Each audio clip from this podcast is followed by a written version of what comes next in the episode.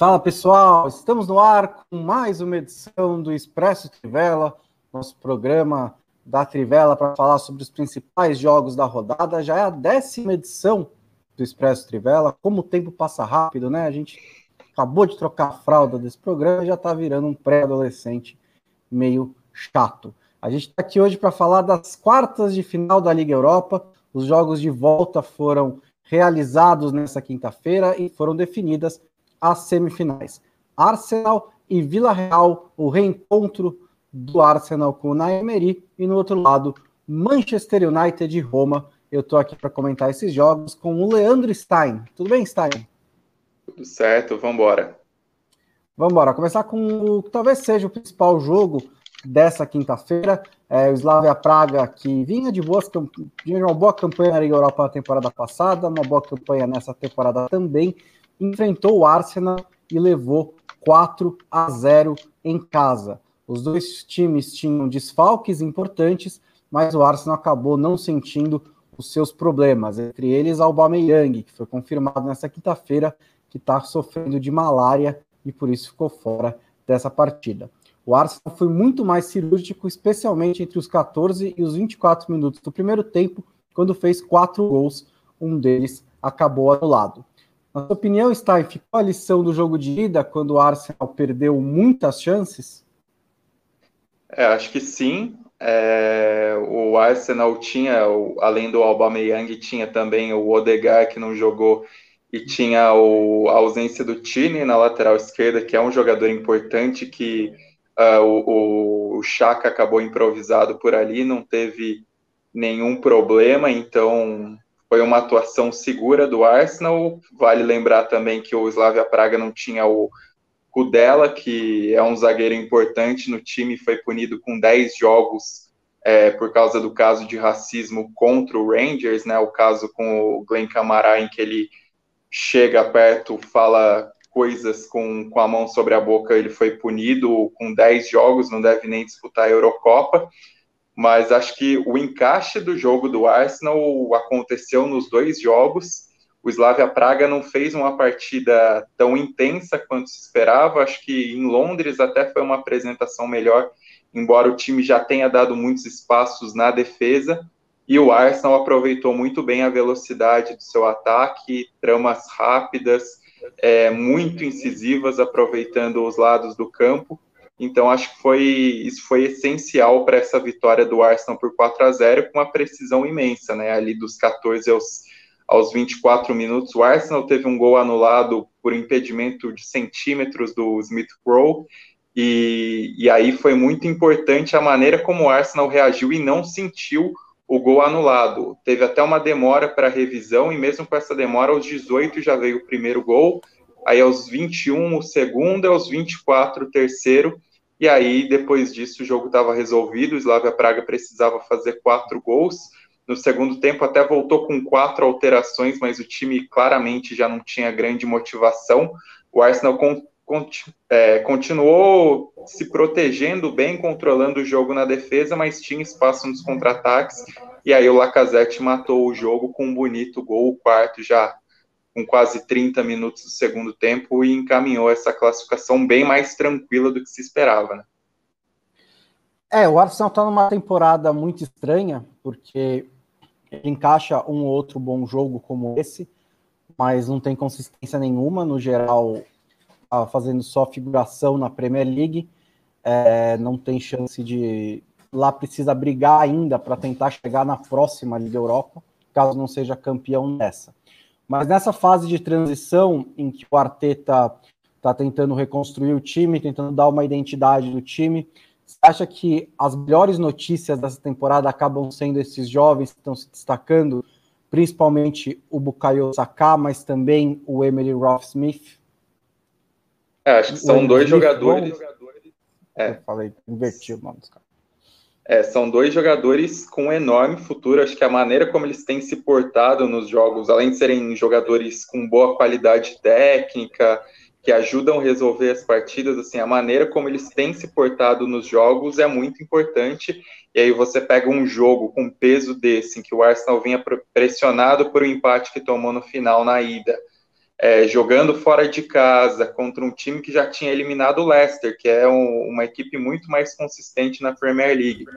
Eu acho que tem um peso grande e assim o resultado, assim a, a postura desses garotos nesses 10 minutos imparáveis do Arsenal é importantíssima, porque foram eles que geraram o gol, né? O, teve o gol anulado do Smith Rowe, depois a jogada do primeiro gol do PPE, do Smith Rowe, depois uma combinação entre os dois, surge o pênalti para o Lacazette fazer o segundo, depois no terceiro é um, um, lance, uma jogada individual do, do Saka. Então, acho que isso pesa muito. É, assim, o, o Arsenal tem motivos raros para sorrir nessa temporada. Acho que essa vitória é uma delas pensando em tudo que a Liga Europa representa, mas acho que ponto de confiança mesmo para o futuro do Arsenal é o que esses garotos vêm fazendo e que, que mostra um caminho aí entre tantas revelações frustradas que o Arsenal teve nos últimos tempos, eles eu acho que, que realmente, junto com o Martinelli, mostram um caminho para o futuro do clube. Inclusive, eles foram desfalques no primeiro jogo, né? E teve muita gente falou: ah, mas estava sem Quanto falta pode fazer dois garotos para um time como o do Arsenal? Faz bastante falta nesse momento do Arsenal. São dois dos jogadores que estão atuando melhor aí. É, para falar um pouco do Slavia Praga, Stein, foi a primeira derrota do time desde novembro de 2019. É, você acha que eles decepcionaram nesse confronto? Você esperava mais, até por tudo isso que a gente já falou do Arsenal, já nessa temporada um pouco acidentada, podia até passar e chegar na semifinal? Acho que sim, porque a Slavia Praga essa é a terceira temporada consecutiva em que eles fazem boas campanhas na, nas competições europeias, né? Chegou longe na Liga Europa de 18, 19, quando foi eliminado pelo Chelsea nas quartas de final. Aí na temporada passada pegou um grupo dificílimo na Champions e ainda deu trabalho para Inter, para Borussia Dortmund. É, o grupo ainda tinha o Barcelona, e aí dessa vez tinha eliminado o Leicester, tinha eliminado o Rangers, que vinha com uma derrota só na temporada. Então, acho que, assim, no que foram os dois jogos, ficou muito abaixo, porque o Leno não, não, não é que ele teve muito trabalho nos jogos, né? Assim, o, no lance do gol tardio no jogo de ida, ele ainda fez uma defesa um pouco antes que cedeu o escanteio, mas não é que o Slavia Praga tenha uh, jogado seu usual, pressionando, é, marcando em cima, isso aí não funcionou e o Arsenal assim destruiu o time. Então acho que tem um peso grande. Acho que até o embrólio, o, o caso de racismo envolvendo o Kudela tem seu peso, porque o, clube em si teve uma postura lamentável e aí acho que, que pesa em todo o contexto, né? É, e aí, para ter um jogo desse peso em que necessitava de concentração, hoje mesmo teve uma declaração do presidente da República Tcheca lamentável sobre a decisão do caso. E aí, querendo ou não, isso acaba influenciando é, o, o, clima que existia no clube, que era muito positivo, se a gente considerar o que aconteceu contra o Leicester e o que aconteceu contra o Rangers, né, com, com classificações garantidas com vitórias no jogo de volta fora de casa. O Arsenal acabou de terminar a sua terceira quartas de final seguidas da Liga Europa, virou um leão da Liga Europa, não por vontade própria, porque não consegue jogar a Champions League, e muitas vezes também chega às fases finais da Liga Europa, a vaga na Champions está complicada pela Premier League, então ele dá muita atenção para a Liga Europa. Mas além da vaga da Champions League, naturalmente, mais importante, é o primeiro título continental desde a Recopa de 93-94, é a tentativa de conquistar esse primeiro título continental. Uma dessas tentativas anteriores foi na Champions League, né, de 2005 e 2006, quando passou justamente pelo Vila Real na semifinal e agora reencontra o time espanhol treinado pelo Unai Emery. Qual é o peso dessa ocasião, dessa semifinal contra o Vila Real para o Arsenal, Stein? É, acho que tem um peso enorme exatamente por isso. O Arsenal muitas vezes é acusado de um time de não ter uma, uma história continental à altura, principalmente nesses tempos é, do Wenger. Né? né? É, é, principalmente assim nessa era pós-Wenger que o time voltou a, a, ser muito competitivo no campeonato inglês, mas no máximo teve o, o vice-campeonato da Champions em 2006, também teve vice-campeonato na Liga Europa, mas não é que o time fizesse campanhas dignas do, da força que tinha, então acho que, que, tem muita representatividade nisso. Ele tem esse título da, da Recopa em 94, chegou a ser vice em 95 da Recopa, é, também tinha um título da, da Taça das Cidades com Feiras, que foi o precursor da Copa UEFA, que é a atual Liga Europa em 70, mas é um time que precisa de muito mais representatividade tem feito boas campanhas na Liga Europa, não necessariamente com capacidade para vencer. Acho que não é dentre os quatro times o favorito, mas mais do que uma vaga na Champions, que é importante para garantir o dinheiro, para garantir o que não acontece na Premier League, assim, tem essa necessidade de um título continental e embora não seja o favorito, talvez seja uma, uma chance de ouro aí, considerando que o Manchester United não é tão confiável assim, que a Roma é um time com histórico é, igual de decepcionar, ou mesmo que o, o Villarreal não tenha tanta tradição, mas é um jogo que se promete mais parelho na semifinal, até pela campanha que o Villarreal vem desempenhando até agora. Inclusive, um dos grandes lamentos da, do, na Emeria é não ter nascido a tempo de conquistar também a taça com cidades, das cidades com feiras, né? É a única que falta ali no, não, prateleira dele. Basicamente. Bom, vamos trocar de papéis agora e falar de Roma 1, Ajax 1. A Roma acabou se classificando depois de ter conquistado a vitória em Amsterdã, buscou esse empate no Estádio Olímpico, até o, o jogo começou difícil, né? O Ajax abriu o placar, teve um segundo gol anulado por uma falta, mas a Roma empatou um pouco depois do gol anulado, esfriou e consumou essa classificação. É, bom, a Roma teve 35% de posse no jogo de ida e na volta teve menos ainda, com 28% de posse de bola. É, o Ajax, de fato, ele foi superior no que apresentou no jogo. Mas o que, que faltou para conquistar essa vaga, Bons? É, porque a gente sempre fala desse negócio de posse de bola, que ele nem sempre conta a história total do jogo, às vezes não conta quase nada da história do jogo. Mas nesse caso, a posse de bola acompanha o que aconteceu dentro de campo, é o que a gente viu acontecer. Que foi um Ajax superior quase o confronto inteiro, né? É, começo desse, os, os dois primeiros tempos foram um pouquinho mais equilibrados, mas principalmente no segundo, o Ajax é, teve muito mais volume, teve muito mais criação, teve muito mais chegada na área, mas acabou é, perdendo a vaga mesmo assim, né? A, a, Roma segurando em casa 28% de posse de bola no fim do jogo, é algo que eu acho que, que chama um pouco a atenção. É, no geral, eu acho que no primeiro tempo, no primeiro jogo não faltou quase nada ao Ajax, é, porque o Paulo Lopes fez grandes defesas para impedir que o Ajax fizesse mais gols, e a Roma, na real, deu muita sorte nos gols que fez, uma falha do goleiro do Ajax e um, no último minuto, um chute improvável do Ibanez. Nesse jogo faltou um pouco, faltou um pouco principalmente depois do empate do Seco, na metade do segundo tempo. O Ajax seguiu com domínio territorial, seguiu controlando as ações do jogo, mas não chegou a criar oportunidades claras, não chegou a exigir grandes trabalhos do Paulo Lopes para tentar forçar uma prorrogação, porque o empate, na real, é, não mudou muito o panorama do jogo. 1 a 0 para o Ajax ainda daria a Roma pelos gols fora de casa. Então, quando a Roma, a Roma empata, a única diferença é que se ela levasse o segundo gol, teria prorrogação. Ela não seria eliminada. Mas o Ajax, depois desse gol do Seco, pressionou mais ou menos, pressionou um pouco inofensivamente e a Roma conseguiu se segurar. Em geral, a Roma teve esses dois méritos. Ele conseguiu se segurar, não deixou o jogo escapar no placar demais em nenhum momento. No primeiro jogo por causa do flop, no segundo por causa da defesa, e as poucas chances que apresentaram, a Roma conseguiu fazer os gols.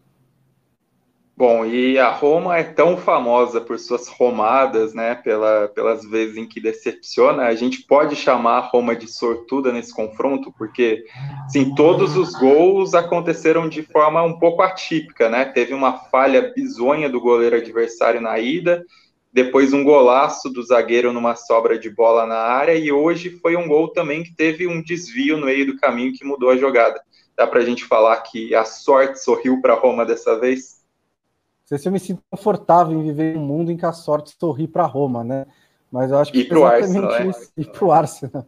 Mas eu acho que foi exatamente. Inclusive, se der, se der na final Arsenal e Roma, eu tenho pena da derrota, né? Ela vai ficar muito confusa. Tipo, para onde eu vou? É, mas, o, mas foi mais ou menos isso mesmo, né? A Roma teve seus méritos, como eu destaquei, mas é, no geral teve muita sorte, né? Porque os gols foram de lances um pouco fortuitos, principalmente o primeiro, que é o que, na real, é o mais decisivo, porque é quando a Roma está no primeiro jogo, perdendo o controle do jogo, o Ajax estava partindo para cima, e ela consegue o um empate numa falha do goleiro do Ajax, um goleiro jovem, que estava substituindo o Stekelenburg, que estava substituindo o Onaná, que está suspenso por doping. Então ali foi bastante sorte. Depois o Banhes também faz um gol que ele não vai fazer mais duas vezes na carreira dele. E mesmo na, no estádio olímpico, o Carafiori faz uma boa jogada pela esquerda, mas o cruzamento dele também desvia no meio do caminho e vai direto para o seco. Então ali também teve um pouco de sorte a Roma, que ofensivamente não fez um grande confronto, mas na hora que apareceram as chances, converter, converteu e conseguiu construir esse placar. Bom, e o Calafiore acabou sendo um personagem importantíssimo nesse confronto, né? Na ida, o Spinazzola era um dos melhores da Roma, é, acabou saindo lesionado, entrou o garoto de 18 anos na fogueira, foi personagem por um lance insólito em que ele faz ser ali na lateral e toma uma bolada do Gandula, e hoje, em compensação, ele foi um protagonista por motivos positivos ao construir essa jogada de gol, né? É um jogador que não tem nem 10 partidas. O que, que dá para falar da atuação desse produto da base da Roma? É, essa, essa é um outro desses aspectos de que, que é estranho a Roma, né? Porque Parecia que ela estava dando azar quando ela perde o Spinazzola, porque a Spinazzola estava sendo o principal jogador do jogo de ida a favor da Roma, né? Naqueles primeiros 20, 25 minutos em que o jogo estava um pouco mais equilibrado, a Roma estava criando muitas oportunidades por meio do Spinazzola. E aí perde o Spinazzola por lesão e entra esse garoto que é o Calafiore, que tem oito jogos com a camisa da Roma, acabou de fazer o seu oitavo jogo com a camisa da Roma, é um garoto de 18 anos que estava sendo usado como eles costumam ser usados, né? Esses garotos é, em jogos da Liga Europa, em que a Roma podia rodar jogadores, poupar jogadores, ainda estava sendo é, introduzido ao time. E aí ele é titular nesse jogo contra o Ajax, um jogo decisivo e difícil, e faz a jogada do gol, que dá um pouco mais de tranquilidade para Roma e que mata o, o embalo do Ajax. Principalmente, acho que esse foi o efeito mais importante desse gol. Foi matar o embalo do Ajax, e aí a Roma mostra um, um, uma, uma cria das suas categorias de base que parece bem interessante. Bom, e a Roma vale lembrar que não disputa uma final europeia desde 91, quando chegou a ser vice-campeã da Copa da UEFA, perdendo para a Internazionale, e chegou a ganhar a segunda edição da da Taça das Cidades com Feiras, que a gente já falou que é precursora da Copa da UEFA, ganhou em 61. Então a Roma tem seu histórico na competição, mas um tanto quanto adormecido, né? As últimas participações na própria Liga Europa não eram tão boas, o melhor desempenho recente foi mesmo a semifinal da Champions League. Agora fazer só um giro rapidinho para mandar um abraço para o pessoal que está acompanhando a gente ao vivo. Um abraço para o Cledson Henrique, para o William Macedo, destacando aqui o sacado Arsenal, para o Igor Costa, para o Guilherme Vidor. E aí agora vamos seguir em frente e falar um pouquinho de Vídea Real e Dinamo Zagreb. Bora falar, Bonsa. Vamos lá. É, o Vila Real é, tem sido um time bem interessante já, né, da, do, da, de La Liga nas últimas temporadas. É um time que às vezes é, passa um pouco despercebido ali entre o, o, sucesso do Sevilha na Liga Europa, entre os problemas do Valência, a ascensão da Real Sociedad, falando só em segundo patamar do campeonato, do, do campeonato espanhol, mas venceu de novo o Dinamo Zagreb, que não fez também uma má eliminatória, não fez um confronto ruim, mas mesmo assim foi derrotado duas vezes, hoje por 2 a 1 um. Você acha que o Vila Real tem merecido mais atenção do que a gente dá para ele, Stein? acho que sim, acho que essa campanha é exemplar, porque o Villarreal ele fez 12 partidas, é, conquistou 11 vitórias e um empate, então isso tem um peso tremendo. É, nos mata-matas está com 100% de aproveitamento, seis vitórias. É, teve o desafio maior ali nos 16 avos de final contra o, o Red Bull Salzburg, né, considerando assim, qualidade geral do elenco, desempenho nas competições europeias. Depois eliminou o Dinamo Kiev e agora contra o Dinamo Zagreb é, fez duas partidas muito boas, já ganhou na Croácia e aí dessa vez conseguiu resolver o confronto dominando o primeiro tempo. O segundo tempo acabou sendo mais aberto, assim, acabou sendo é, interessante. Foi um bom jogo com os dois times atacando bastante mas por mais que o Dinamo Zagreb viesse de uma classificação em cima do Tottenham, é, não conseguiu competir com o Villarreal. Eu acho que isso é, é, muito emblemático, né? A maneira como o time se impôs nesses dois jogos e como vem vencendo repetidamente nessa campanha da Liga Europa.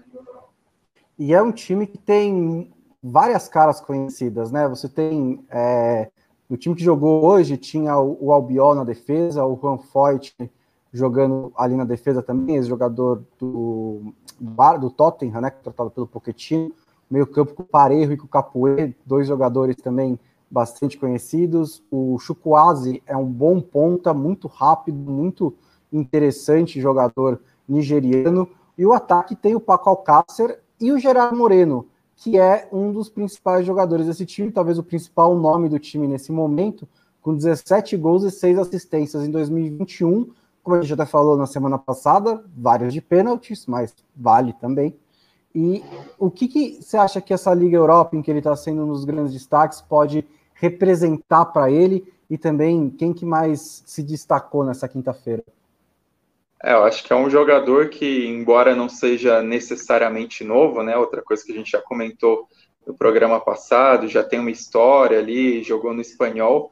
É, o momento que ele vive no Villarreal é muito positivo, talvez é, consiga dar o salto para algum time maior pelo que vem produzindo, consiga um contrato mais gordo por isso que vem jogando, e, e, hoje ele mostrou características diferentes nos gols. Né? O primeiro gol foi construído com uma enfiada excelente dele numa pré-assistência, né? Aí o Chukwueze cruza para o Alcácer guardar. O segundo gol foi um lance de oportunismo, mas é um cara que, assim, o momento é iluminado, já foi importante na seleção espanhola na data FIFA, aliviando a vitória contra Kosovo. Então, é, acho que por esse momento, pelo que ele vem produzindo, o destaque na Liga Europa pode ser cabal até para ele conseguir uma transferência maior que o Villarreal, por mais que a carreira dele já parecia chegar num teto ali nesse time do Villarreal, mas o que ele vem produzindo é, talvez mereça mais atenção e até uma chance de disputar a Champions. É, acho que é importante a gente destacar também o Parejo, que com toda a experiência e com toda a história do Valência, tem sido um cara muito útil no Villarreal, saiu pela porta dos fundos pelos problemas com a diretoria do Valência, que acho que as pessoas que acompanham minimamente sabem o tamanho da incompetência dessa diretoria do Valência e o fato do Parejo ter ficado do lado do Marcelino Garcia Toral é, na época da demissão queimou ele com a diretoria, a diretoria dispensou maior, um dos maiores jogadores da história do Valência e ele tem sido muito importante no Villarreal. Hoje a jogada do primeiro gol começou com uma roubada de bola dele. E o Chukwueze, que é um cara que não tem sido necessariamente tão constante, é, já teve temporadas melhores, mas hoje ele assim jogou demais. Teve duas bolas na trave, forçou defesas do Livakovic, que é o goleiro do Dinamo Zagreb, é, deu assistência para o primeiro gol. Então é outro cara que acaba se destacando num time com bons recursos e com jogadores importantes em diferentes setores. Também, é, e também tem no banco o Alberto Moreno entrou no final do jogo, o Coquelin, ex-jogador do Arsenal, também entrou, tinha o Carlos Baca, que chegou a ser atacante do Milan. O Vila Real é um time que tem vários nomes conhecidos, vários recursos aí para fazer essa campanha. É, o Dinamo Zagreb também chegou longe, chegou até longe demais para um time que teve o técnico preso no meio da campanha, fez um bom papel na, na Liga Europa. Mas era também um momento bom para pegar o Vila Real, porque ele vinha em queda na, na, no Campeonato Espanhol, é, apesar de três vitórias recentes em, em, sequência, mas foi ultrapassado pelo Betis e pela Real Sociedade. Você acha que esse momento do Vila Real no Campeonato Espanhol dá mais peso à campanha que o time vem fazendo? Acho que sem dúvidas, assim, você nota uma postura diferente, principalmente antes dessa sequência, quando o time vinha em queda, é, parecia tratar a Liga Europa com outro gás, com, com outro nível de interesse. É, ainda briga por essa vaga aí, que pode ser na própria Liga Europa ou na, na nova Conference, então fica nesse, nessa disputa com, com Betis e com a Real Sociedade, talvez até sobre uma vaga a mais dependendo de quem acabar conquistando o título na Copa do Rei, né? Se o Barcelona for campeão em cima do Atlético Bilbao, mas é acaba sendo assim tendo bastante peso a campanha na Liga Europa. E acho que o Villarreal não, não tem medo de ninguém nesse momento pelo que vem produzindo. É o, o dos adversários o que tem menos tradição. Por mais que tenha nomes conhecidos é, acaba tendo um elenco inferior ao de Arsenal e ao de Manchester United pelas possibilidades econômicas, mas também a gente precisa considerar que eles têm um Unai Emery, que é tricampeão da Liga Europa e uma vez vice, e vai pegar o Arsenal com um gostinho de vingança, e também a gente precisa lembrar que o Villarreal, embora a campanha mais lembrada seja a semifinal da Champions de 2005-6, quando foi eliminado pelo Arsenal, já é a quarta vez que chega em uma semifinal de Copa da UEFA barra Liga Europa. Então chegou a ser eliminado pelo Valencia em 2004, depois perdeu para o Porto em 2011 e depois para o Liverpool em 2016. É até interessante porque é, de cinco em cinco anos o Villarreal tem conseguido chegar a uma semifinal desde 2006, 2006, 2011, 2016, 2021. E, e acho que tem motivos para tentar essa vaga inédita, principalmente considerando a instabilidade do Arsenal, que tenha atropelado o Slavia Praga não é necessariamente um adversário que, que vá se garantir, até por ter dificuldades contra o Olympiacos e tudo. Então, acho que dá para o Villarreal acreditar e continuar com esse gosto diferente pela Liga Europa. Responde aqui só o Renan Jesus que o meu copo é do Star Wars, Os Últimos Jedi. Comprei no cinema. Lembra cinema? saudades. E responder também para o Gustavo Mor, que pergunta se o Ajax teria se classificado com o Haller. E eu acho que é um bom ponto, né? Porque o, o Ajax deixou o Haller de fora por vacilo idiota da diretoria e fez falta bastante um jogador que colocasse a bola para dentro, né? Ainda mais um atacante que consegue criar espaço muito na questão física como o Haller, embora eu também não sei que Haller que estaria disponível, porque o do West Ham é só sombra do jogador que ele fez no que ele foi na Alemanha, mas ainda acho que é um bom reforço para o Ajax. É, o Broby até deu um pouquinho de conta do recado, mas é. até pela saída já estava com o filme um pouco queimado, então tinha toda uma questão mais ampla e o reforço de peso foi o Haller, né? Agora passando para o último jogo do dia, Manchester United 2 a 0 no Granada. United confirmou a classificação, já tinha encaminhado com a vitória na ida na Espanha, hoje terminou de cumprir seu papel em Old Trafford. E no geral, o United ele não brilhou no confronto mesmo com essas duas vitórias e o Granada, que é um time limitado, ficou marcado pelo esforço também nesses dois duelos é, no fim, Bonsa, é, o, essa disparidade de recursos foi grande demais para ser superada pelo Granada? Eu acho que foi, porque é bom deixar claro assim, o Granada também não, não é nenhum time de Liga Europa em questões de estrutura na Espanha, né? Conseguiu o sétimo lugar na temporada em que subiu para a elite do Campeonato Espanhol, é, jogando acima dos seus recursos financeiros, e fez isso mais uma vez na Liga Europa, eliminando o Napoli na primeira fase, depois passou pelo Molde e manteve próximo o confronto contra o Manchester United, mas não chegou nunca a realmente pressionar o Manchester United, né? Os dois jogos também foram muito parecidos. O United marca um gol no primeiro tempo, o jogo desaparece durante o tempo, o, o restante, os minutos seguintes, e no final o United faz 2 a 0 no jogo de ida com o pênalti do Bruno Fernandes, aqui com um gol contra do Jesus Valerro. É, então o United não precisou se esforçar, né? Mais do que o, o, o, o não, ter, não, não ter brilhado, o United não precisou brilhar, porque em quase todos os momentos dos 180 minutos estava muito confortável, é, principalmente depois de ter feito o primeiro gol, o confronto com o Rashford, um belo gol. E não, não, acho que esse confronto possa dizer muita coisa sobre o momento do United, justamente por causa disso. Ele não foi pressionado a jogar mais do que precisou jogar para despachar o Granada com duas vitórias por 2 a 0. E aí, claro, pesou muito a qualidade individual dos jogadores do Manchester United, o do, principalmente nesse segundo tempo, segundo jogo, do Cavani no primeiro gol, logo aos seis minutos, um confronto que já parecia definido, ficou um pouco mais definido ainda quando o United abre o placar logo no começo, que a chance seria o Granada o jogo ficar se arrastando, o Granada achar um gol, o United ficar desesperado, ir para cima e tudo mais. Não teve nem essa possibilidade, já estava 3 a 0 agregado logo com seis minutos. Então, depois o Bruno Fernandes tomou conta do jogo também e o United passou com muita tranquilidade. Bom, e mesmo com essa boa vantagem, o Solskjaer repetiu muitos jogadores importantes no time titular, né? Entrou com Lindelof, com Ambissaca, com Fred, Pogba, Bruno Fernandes e o Cavani em relação ao time que tinha vencido o Tottenham no final de semana. É, ele está certo em dar essa atenção toda para a Liga Europa no momento em que o segundo lugar na, na Premier League parece garantido? Eu acho que ele está assim, porque tem sete pontos de vantagem para o terceiro colocado. A derrota do Manchester City para o Leeds abriu uma possibilidade de talvez diminuir para oito, mas esquece, não vai rolar. Então o United está meio num limbo no campeonato inglês, né? E tem a possibilidade de ganhar um título na Liga Europa. A vaga na Champions também já está confirmada, então é realmente apenas, entre aspas, o título para o United na Liga Europa. Foi um título muito celebrado quando foi conquistado sob o comando do José Mourinho alguns anos atrás.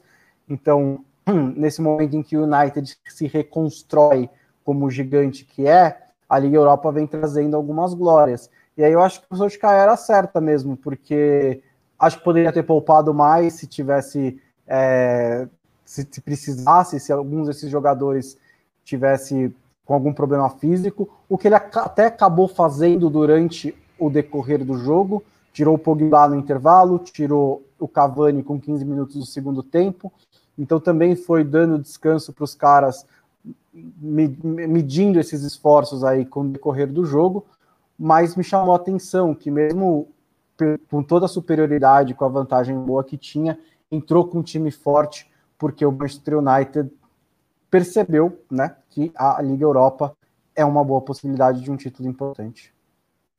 Bom, e o Cavani vem ganhando cada vez mais importância no ataque, o Bruno Fernandes segue sendo um jogador vital, o ponto de equilíbrio do time. Queria que você falasse um pouco dos dois e até um pouco da perspectiva dos dois na Liga Europa, pensando que por qualidade individual, talvez sejam as duas os dois grandes jogadores nessas semifinais e estão do mesmo lado e podem se complementar. Né?